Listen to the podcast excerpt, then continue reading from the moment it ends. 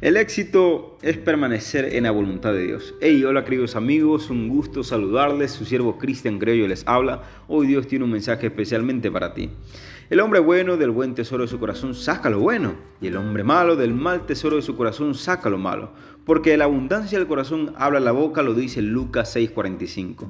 Querido amigo, querida amiga, sé sobrio en tus palabras siempre será mejor la tranquilidad de pensar que valió la pena hablar lo correcto y no dar rienda suelta a las palabras imprudentes.